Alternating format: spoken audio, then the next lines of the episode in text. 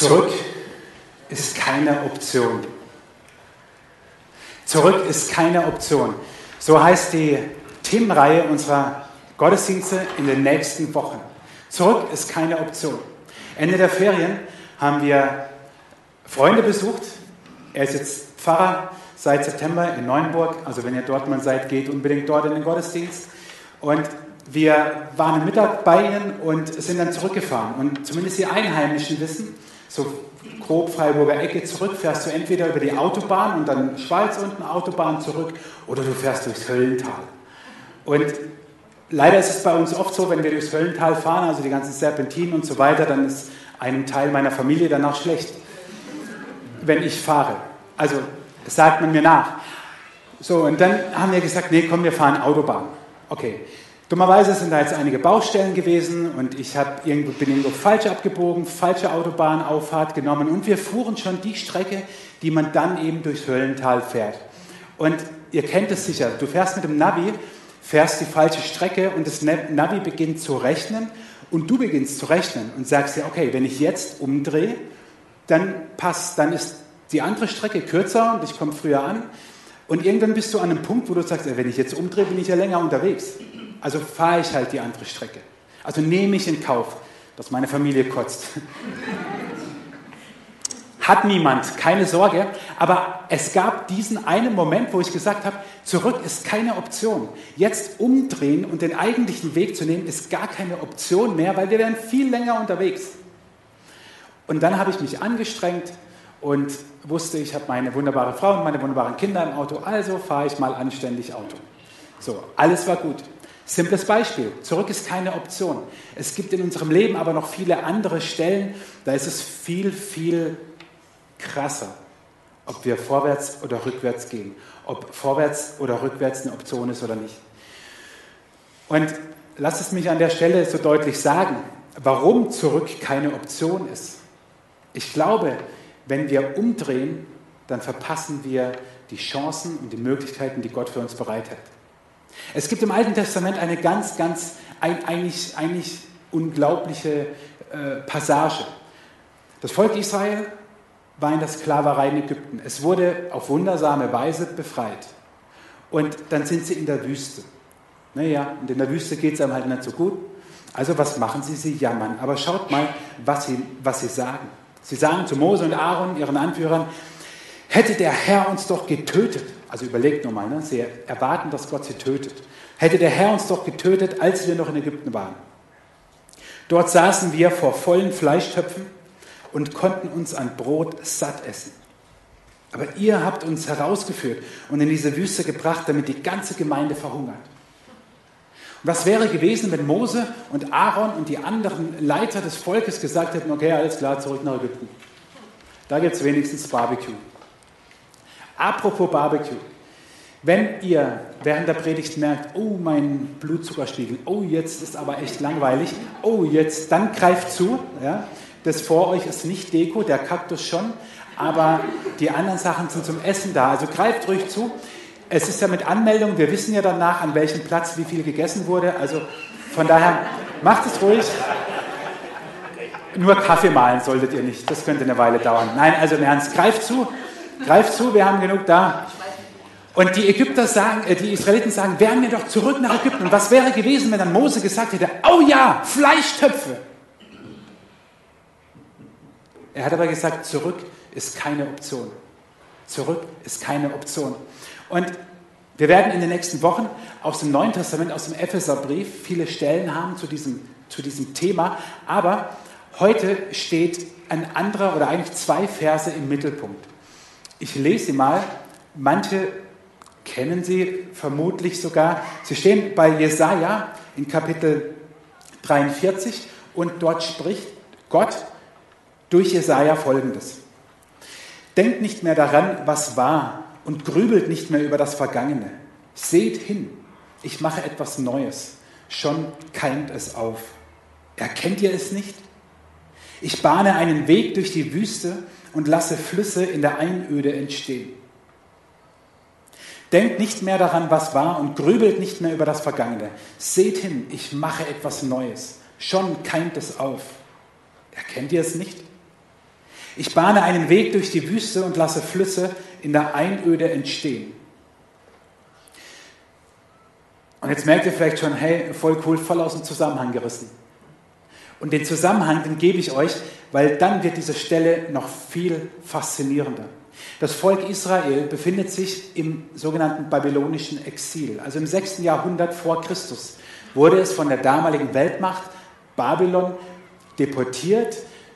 Eventuell, sehr wahrscheinlich, nur so die oberen 10.000 würden wir sagen, die einflussreichen Politiker und religiöse Führer und Leiter und so weiter, die wurden deportiert nach Babylon, weit, weit entfernt.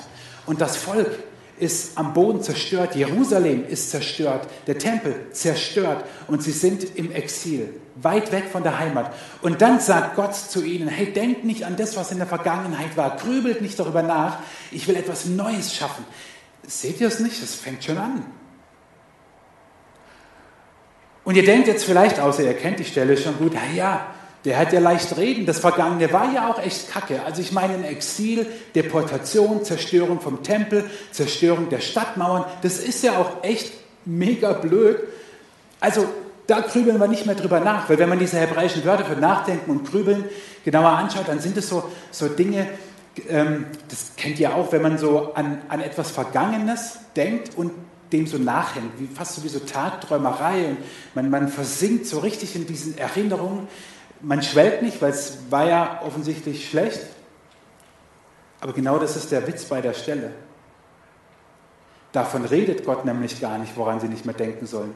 Denn in den zwei Versen davor beschreibt Gott und sagt zu ihnen, ich habe euch doch aus Ägypten rausgeführt, was euch dann zu dieser Stelle geführt hat, dass ihr gemotzt und gejammert habt.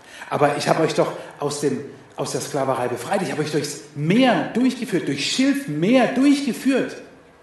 Achtung, flacher Sonntag. Wisst ihr, womit Mose das Meer geteilt hat? Mit der Meerwegflasche. Okay, der war ganz schlecht, aber der musste sein, weil ich testen wollte, ob ihr noch da seid. Und Gott sagt, nein, daran denkt nicht mehr, grübelt nicht mehr nach über dieses Wunder, was ich getan habe. Und ganz ehrlich, liebe Leute, ich hoffe, ich bin nicht der Einzige.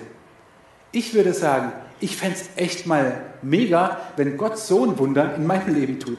Also so ein Wunder, wo er dann sagt, hey, grübel nicht mehr nach, denk nicht mehr drüber nach. Ja, ich habe dich durch Schilfmeer geführt, ich habe dich aus Ägypten befreit, ich habe hunderttausende Menschen durch die Wüste geführt. Ach, Peanuts, Schnee von gestern, denk nicht mehr drüber nach. Also ich glaube, wenn, wenn, wenn, wenn ich das nur ansatzweise erleben würde, ja, also, also einmal die Wutach teilt sich, also ihr habt das alle schon erlebt, weil ihr guckt mich jetzt gerade echt so an und denkt so, was will der Kerl da vorne? Also versteht ihr, Gott redet vom vielleicht größten Wunder, was er bis dahin in der Geschichte Israels vollbracht hat. Vom größten Wunder. Das ganze Volk aus der Sklaverei befreit und durch ein Schilfmeer geführt und er sagt, bitte denkt nicht mehr dran. Das war mal. Das Wunder von gestern ist nicht euer Wunder von heute. Und ich glaube, Zurück ist keine Option, ist deswegen so wichtig, damit wir nicht verpassen, was Gott in unserem Leben heute tun will. Und ich möchte euch nur drei, drei Gedanken, drei Punkte mitgeben aus diesen, aus diesen Versen. Der erste Gedanke ist, schau nicht zurück. Weil wenn du zurückschaust, dann geht es dir wie diesem Volk Israel oder das, was Gott durch Jesaja gesagt hat, dann, ja, dann, dann verpasst du das, was Gott jetzt für dich vorbereitet hat. Wenn wir immer nur zurückschauen, sind wir blind für das, was vor uns liegt. Wenn wir zurückschauen, sind wir blind für das, was vor uns liegt. Darf ich euch mal bitten, einfach alle mal sitzen bleiben und den Kopf nach hinten drehen, also nur so weit wie es geht. Einfach mal nach hinten drehen. Schaut, ihr guckt jetzt alle nach hinten. Ihr seht mich nicht mehr. Denkt vielleicht, oh, das ist auch ganz gut. Aber äh, ihr seht nicht mehr nach hinten, außer Lehrer. Ja, die haben hinten Augen. Das weiß man ja. Stehen an der Tafel und müssen hinten Augen haben. Ihr habt in dem Moment nichts gesehen, was vor euch ist. Ihr habt es vielleicht sogar vergessen.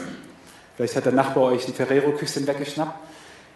Ihr konntet in dem Moment nicht sehen, was vor euch ist, weil ihr nach hinten geguckt habt.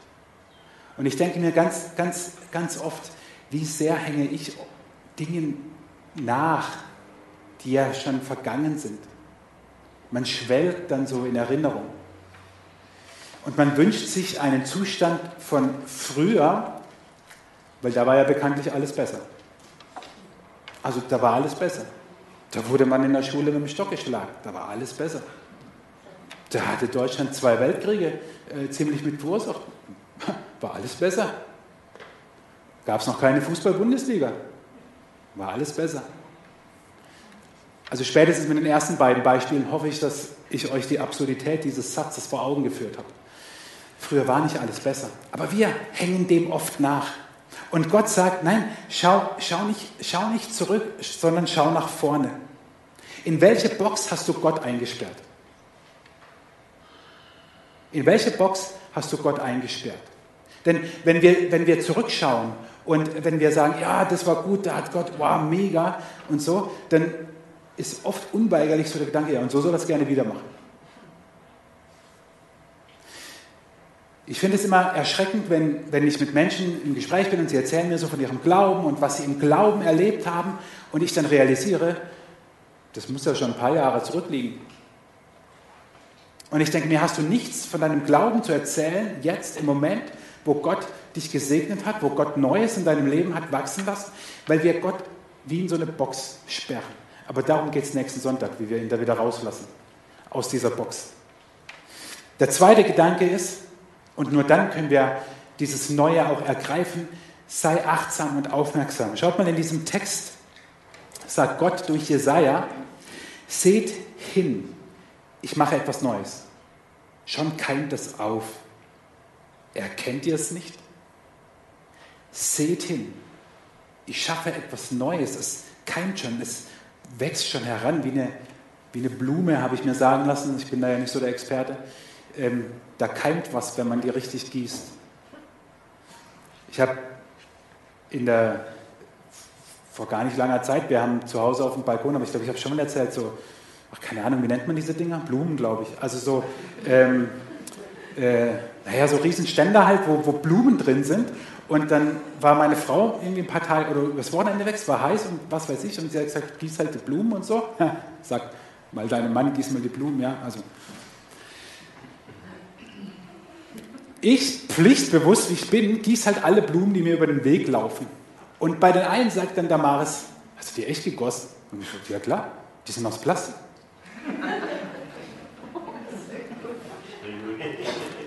Und ich dachte, boah, die sehen aber gut aus, weil ich die so gut gieße. Aber versteht ihr, wenn, wenn, wenn etwas wächst und es nicht aus Plastik ist, dann wächst es langsam heran. Und Gott sagt, schau hin, schau genau hin, sei achtsam und sei aufmerksam. Ich will etwas Neues schaffen, schau hin. Und auf diese zwei, zwei äh, Paar oder auf dieses Wortpaar wachsen, ich habe wachsen statt keimen genommen, das ist irgendwie ein bisschen ähm, einprägsamer, wachsen und erkennen. Da will ich mal einen Moment hängen bleiben. Wachsen und erkennen. Das Schöne ist nämlich, Gott sagt nicht, guck mal, ich hatte was Fertiges, zack, bumm, aus, da ist es.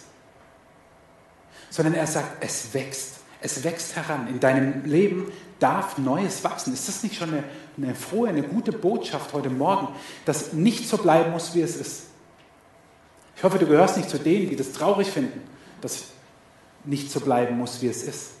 Es darf Neues entstehen, neues Leben, neue, neue Lebensumstände, beruflich vielleicht Neues, familiär etwas Neues, in, dein, in deinen Hobbys, in deinen Leidenschaften, in, in dem, was dein Denken prägt. Es darf Neues entstehen, dein Glaube darf wachsen.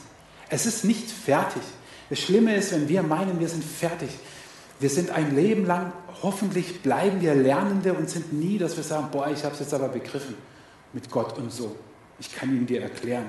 Dann rennt weg, wenn euch so jemand was sagt. Das andere ist das Wort erkennen. Gott sagt, schau, da, da, da wächst was Neues in deinem Leben heran. Erkennst du es noch nicht? Was würdest du Gott sagen, wenn er zu dir jetzt heute Morgen sagt, in deinem Leben, da wächst schon was Neues heran. Erkennst du es noch nicht? Das Problem ist, dass wir, also die Mehrheit nehme ich an, zumindest Deutsche sind, die Schweizer nehme ich jetzt mit dazu, das ist ja quasi eins, oh, das darf man nicht sagen.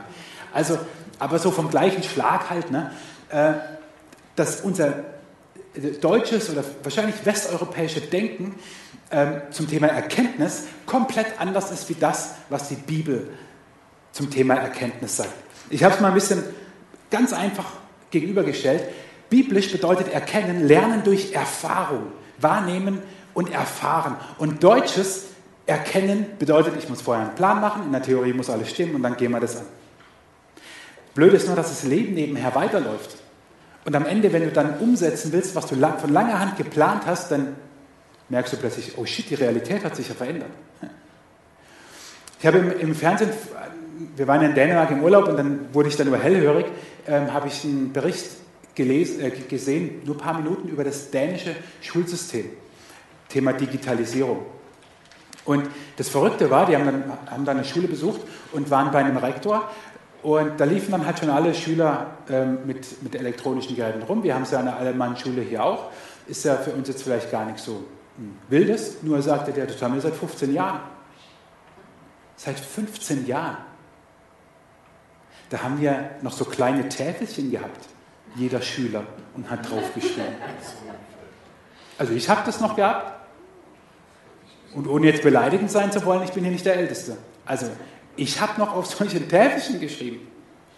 Kein Wunder sieht meine Schrift heute so aus. Aber der sagt seit 15 Jahren. Und dann fragte der Reporter, wie haben Sie das gemacht? Wie haben Sie die Strukturen geschaffen und die Pläne dafür, dass es umgesetzt wird? Hat der Rektor gesagt, gar nicht, wir haben einfach angefangen.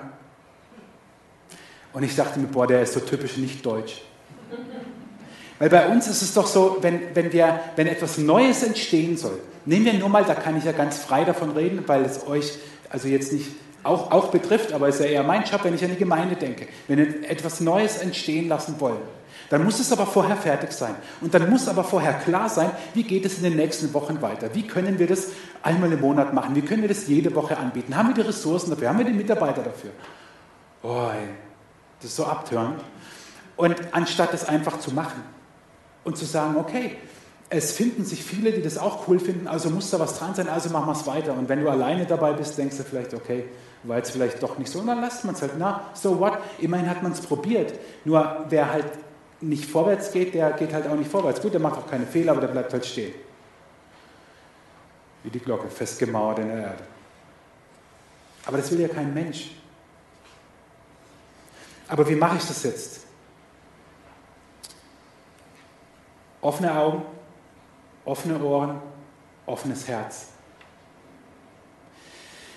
Geh doch mal in der nächsten Zeit ganz bewusst im Alltag Arbeitsweg, äh, wenn Mama wieder Taxi ist oder whatever, mit ganz wachen Augen und Ohren und einer ganz offenen Herzenshaltung durch deinen Tag. Und fang doch mal damit an, Gott morgens zu fragen, Gott, was ist das Neue in meinem Leben, das du jetzt wachsen lassen möchtest? Heiliger Geist, bitte zeig es mir. Ich habe relativ schnell, nachdem wir jetzt so komische Umstände hatten, habe ich, ich lese immer viel, auch von anderen Pastoren, Blogs und Artikeln und, und was auch immer. Und dann fingen die ersten schon nach wenigen Wochen an, was sie jetzt durch diese besonderen Umstände alles neu machen und gelernt haben und so. Das hat am Anfang bei mir voll den Druck erzeugt, weil ich dachte, ich habe gerade nur Stress, alles neu zu organisieren. Ich habe noch keine Ahnung, was das jetzt für mich bedeutet.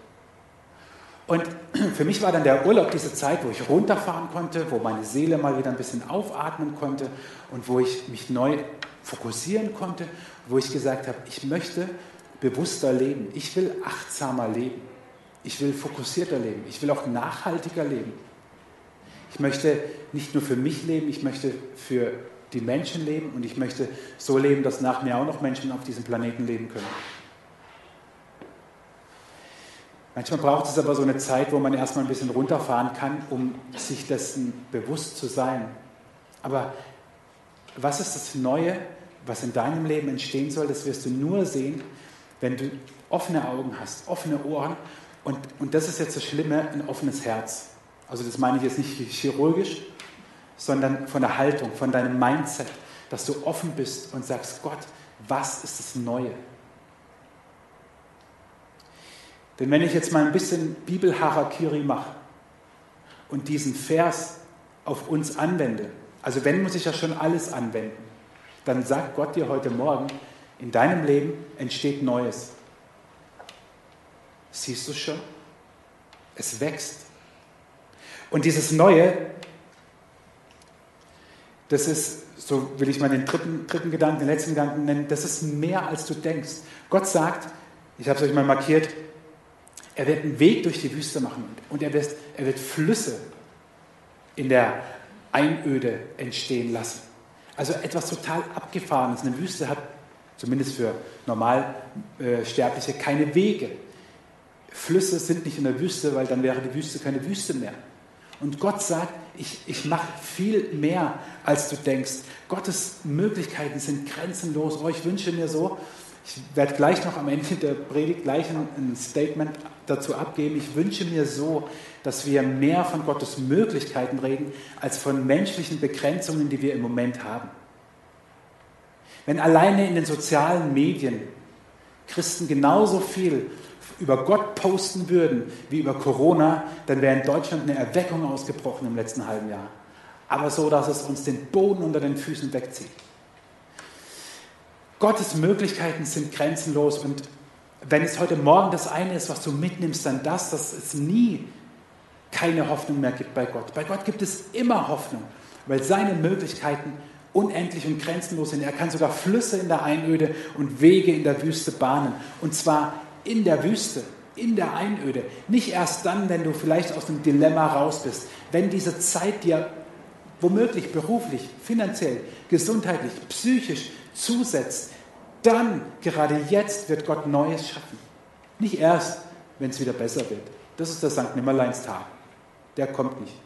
Sondern jetzt, verlass dich drauf, verlass dich heute drauf. Und so ein bisschen Bibelfreaks unter uns, die wissen, da klingt doch was an mit dieser Wüste, mit diesem Weg in der Wüste. Ja, genau. Jesaja hat nämlich davor schon Folgendes dem Volk gesagt: Bahnt für den Herrn einen Weg durch die Wüste, baut eine Straße für unseren Gott. Der Herr wird kommen in seiner ganzen Herrlichkeit und alle Menschen werden es sehen. Der Herr selbst hat das gesagt. Dieses Wort nimmt Johannes der Täufer, als, Jesus, als er Jesus tauft. Diesen, diesen Gedanken könnt ihr nachlesen in den Evangelien. Und nimmt dieses Wort und spricht von Jesus davon.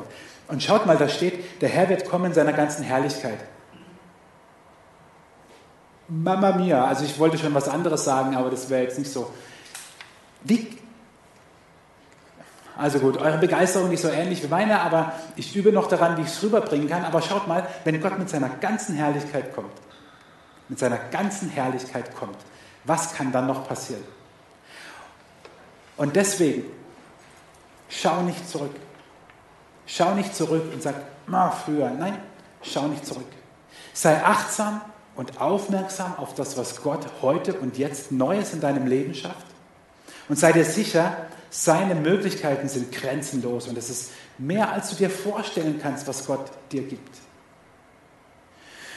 Und deswegen will ich am Ende dieser Predigt sagen, Jesus ist der gleiche, wie es im Hebräerbrief heißt, gestern, heute und in alle Ewigkeit. Und ich habe mir lange überlegt, ob ich ähm, diese, diese Zeit, in der wir gerade leben, ob ich sie mal mit Lego, ähm, meine Kinder lieben Lego, ich auch, äh, darstelle. Ich hatte überlegt, ich baue einen Turm von 2000 Jahre Kirchengeschichte, also knapp 2000 Jahre Kirchengeschichte, so symbolisch, und einen Turm halbes Jahr 2020. Ich bin dann relativ schnell an meine Grenzen gekommen, weil entweder wird der Turm von 2000 Jahren halt so hoch, ja, weil's, oder so, weil es höher nicht geht, ja, aber das halbe Jahr sieht man dann nicht mehr. Oder ich mache das halbe Jahr sichtbar, dann reicht mir die Decke nicht für die 2000 Jahre. Glaubt ihr, Gott hat uns irgendwie verlassen in dieser Zeit? Glaubt ihr, Gott hat sich geändert? Glaubt Gott, Gott ist anders? Nein. Die Rahmenbedingungen sind andere. Und das ist mein Statement am Ende. Wir haben keine Corona-Zeit. Wir haben Jesus-Zeit. Ich werde mir in, äh, vornehmen, ich habe es am Donnerstag auch im Ältestenkreis gesagt, ich werde mir vornehmen, so wenig wie möglich über Corona zu reden und so wenig wie möglich von einer Corona-Zeit zu reden und so jetzt mache ich es gerade bewusst und so wenig wie möglich von Corona-Regeln und von einer Ausnahmesituation.